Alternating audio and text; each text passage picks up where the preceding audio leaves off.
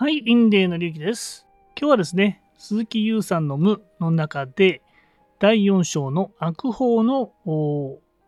章を読んだ感想をシェアしていきたいと思います。えっ、ー、と、今までの章のポイントですね、簡単に、えー、解説いたしますね。この本の目的は、あなたの不安や心配事をクリアにし、あなたが生まれ持つポテンシャルを取り戻すお手伝いをすることとなっていましたね。最高の状態というところを目的としております。あらゆる苦しみの共通項を見極めて普遍的な対策を立てるということです。原子の世界ではネガティブに敏感な人間が適応してきたということで、つまり、えー、どんどんですね、人間としてこう成長していくに従ってですね、えー、動物とかと、まあ、共存してきたわけですね。で、その際にネガティブじゃないと生き抜いてこれなかったんですね。あの、森の中をこう夜ね散歩してたらあの狼食べられちゃったみたいな感じになりますよね。で、そのためにこういうこう外敵から守るためにこのネガティブの感情っていうのが出てきたということですね。で、そういう意味で事故は、事故っていうのは生存用のツールボックスであるということですね。つまり、サバイバルナイフのようにいろんなこうえ外敵に対して、えー、ん、自己を発動するということですね。自己は物語で構成されているともありましたね。コンマ1秒で、えー、物語を作っちゃうということで、それは止められないよということですね。そして前章では脳科学の知見に基づくエビデンスベースドな結界を張るというのがありましたね。安全な安全地帯ですね。結界を張りましょうということでしたね。そして今回は悪法となります。なんだこの悪法って何という感じですけどね。はい。自己を習うにはどうすればいいのか。道元禅師がですね、仏道を習うというは自己を習うなりと。自己を習うというは自己を忘れるなりという言葉。こちらを引用されておりました。私たちの自己は進化が生んだ生存ツールの一つであり、環境に応じて脳が作り出した物語で形成された虚構の存在でしたね。あなたの行動を縛る悪法を把握するっていうことが重要だということなんですね。そして悪法に対処する方法を学びましょうということです。これは私たちの自己っていうのはですね、えー、まあ生育環境とかいろんなものでですね、えー、いろんなこうルールっていうか、こうや、こう来たらこうなるというこう反応するように勝手にこう物語が作られており、えー、まあ、その生存ツールですね。サバイバルナイフのように、こう来たらこう行くっていうふうに自動的に来るんですね。で、これはですね、えコンマ1秒で物語を作られちゃうので、これは止められないということですね。つまり上司にこう、ぐわっと怒られてしまうと、こっちがぐわっとこう、あの、怒りが発生するというような、えー、もう仕組みになっちゃってるんですよ、一人一人。なので、どうしたらいいんだろうっつったら、この、あなたの行動を縛る悪法をですね、把握しましょうと。後で出てくる悪法スコアと悪法日誌をつけることによって、え、客観的に自分のこのルールをですね、悪法ルールを、え、把握するということです。そして悪法に対処する方法を学ぶということですね。2番目、いらざることを捏造して自ら苦しむのが人間だということですね。これはですね、夏目漱石の我が輩は猫であるの中に出てくる文一節だそうですね。幼少期のトラウマ、社会の世界観、日常のちょっとした出来事、この3つが絡まってですね、一人一人の悪法ですね。これが出てくる、出てくると作られるということで、まあこれは、あの、正直、しょうがないと。悪法はですね、悪いことばっかりじゃなく、良いこともあって、例えば自分が無価値だって思ってたりすると、必要以上の行動を控えることによって、えー、まあ、あの、大きなこと、トラブルに巻き込まれないよっていうこともあるわけですね。つまり、いいこともあると。ただですね、えー、この悪法を理解しないとですね、昔ながらの法律をそのまま使い続け、そこに苦しみが、苦しみが生まれるってことですね。毎回毎回、こう、上司が変わってもですね、上司に怒られるともう自動的に発動して怒りが発生して、で、もう言い返してしまうみたいなね。もうやめてやるみたいなね、そういう、あの、悪法のこのパターンができてしまうと、えー、それを何回も何回もやって苦しむことになるよということですね。3番目、あなたの苦しみを左右する18の悪法というのについて、えー、説明いたします。これは、スキーマセラピーといううつ病の再発に効果を上げたということなんですが、その悪法のパターンですね。これは18種類に分類しているんですね。この悪法のですね、えー、細かい説明については、ぜひですね、あの、この本書をですね、買っていただいて、えー、確認してみてください。まず、ちょっと悪法に、18項目について、18の悪法について話させていただきます。悪法ですね。1番目が放棄。そして2番目が不信。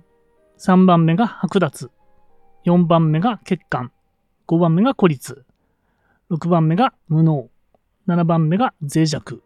8番目が身分。9番目が失敗。10番目が存在。11番目が法従。12番目が服従。13番目が犠牲。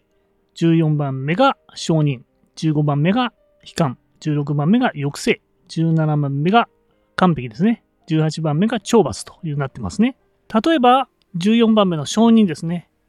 まあ、承認してほしいっていうのは誰でも持ってるんですが、特にこの承認が大きい人は、もう、とにかくこう認めてほしい、認めてほしいっていうのが非常に強いということですね。つまりこの18項目は、まあ少なからず誰でも持ってるのかなと実は思っておりますね。まあ、例えば、えー、そうですね、まあ、欠陥自分は欠陥あるなっていうかね、うんとか思ってることもありますし、まあ5番目の孤立ってのも思ってますよね。で、自分は無道だなっていうふうに感じることもありますし、まあみんな持ってるなっていう感じがしますね。ただその度合いですね、が問題かなと思います。そしてこの度合いをね、把握するために、まあ4番目である悪法スコア、悪法日誌っていうのを活用するということですね。悪法スコア表、18の悪法に100点満点で点数をつける。その時のトリガーを記入。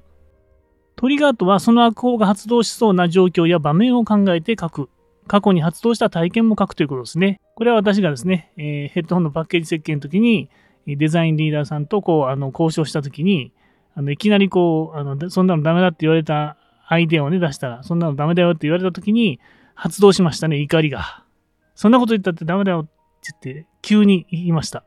これですね、トリガーです。そして、まあちょっとここに注意書きがあるんですが、まあ、過去のトラウマとか結構大きいものがあったりすると、心理的に耐えられない場合は、専門医の指導を受けながら行うということでしたね。まあ、これは注意点ですね。そして、事前にセーフプレイスワーク。これはあの、以前やりましたね。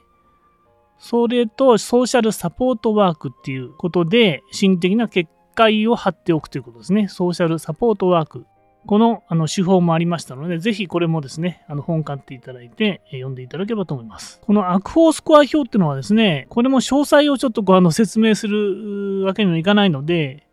えー、まあ、やっぱり本を買っていただいた方がいいですかね。えー、Kindle 版だと1386円、えー単行本だと紙だとですね、1628円ですので、まあ、ぜひ興味があったらですね、まあ、買ってみて、えー、このスコアをつけたりですね、悪法日誌をつけたりしてみたらいいんじゃないかと思います。そして、悪法スコアがつけられたらですね、悪法日誌に、今度は悪法日誌ってのがあるんですね。この悪法日誌ってのは、悪法スコアっていうのはどっちかというと過去にこういうことがあったっていうやつですね。過去の経験上、こういうトリガーがあると、こういうな、あの、悪法ルールが働くよみたいな、そういう過去の記録です。そして自分の傾向を知るってことですね。そして悪法日誌っていうのは、あの、日々ですね。日々のネガティブ感情を記入し、悪法を推測していくってことですね。これは日々、あ、今日ね、えー、なんか、まあ、課長にね、なんか急に怒られてですね、また発動しましたと。悪法の何番か発動しましたみたいなね。そういうやつですね。これを日々変えていくことによって、えー、推測していくと。そういう推測方法っていうのが、まあ、細かく書いてありました。まあ、簡単に説明しますと、現状ですね。もし日々のですね、今日課長に怒られたみたいな。で、現状、トリガー、感情。で、感情をパーセントで表すというのがありましたね。この前ね。えー、思考、イメージ、身体反応、対処行動。で、悪法の識別、想定される悪法、期限、機能、現実の識別ということでしたね。はい、一応この章はこれで以上です。それで私のですね、これをまやっていてですね、録画していて思い出したのが、えっ、と、辞める10年前ぐらい、つまり50歳ぐらいの時ですが、その時は、あの、えっ、と、大崎じゃなくて、有明っていうところに行ったんですね。あの、国際展示場というところまで通勤してたんですよ。だから、そこは一番最長記録みたいな2時間半ぐらい、片道2時間半ぐらいで往復5時間弱みたいな感じですね。で、さらにですね、まあ、パッケージ設計に移動する1年前に、えー、まあ、あの、その部門の中でちょっと移動があって、で、その部署がですね、1年ぐらいしかいなかったんですけど、その部署が、あの、朝8時にみんな行くんですよ。みんな8時に行くようになっちゃったんですね。そういう部署だったんです。だから私もね、8時に行かなくちゃなんなくてですね、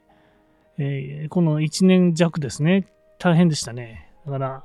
えー、7時半には着かなきゃいけないんで、なんですか、始発の電車かなんか乗って行ったんですよ。で、あの、8時ちょっと過ぎちゃうと、あの、インテリなんか遅れたな、みたいな、そんな話になってね、なんかあったのみたいな話。で、だから朝4時起きで、それで行って、で、あの、まあ、会社に行く前にですね、ちょっと、まあ、コーヒー屋さんの寄ってね、まあ、そういう時間があるのかってなんだけども、まあ、5分でも10分でも、ちょっとコーヒー飲んで、えー、気分転換してたんですよ。でそこで、あの、ノートにこう、いろいろ書いてたんですね。あの、もう、ちょっと仕事辞めたくてね、しょうがなかったんです、その時。で、ノートにこう、一生懸命書いてですね、あのその時の気持ちとかですね、このままやっていけるのかなとかね。ちょっと50歳っての微妙なんですよね。あと10年あるから、そうするとこう、なかなか逃げ切れないっていうか、58ぐらいになると、あと2年なんで、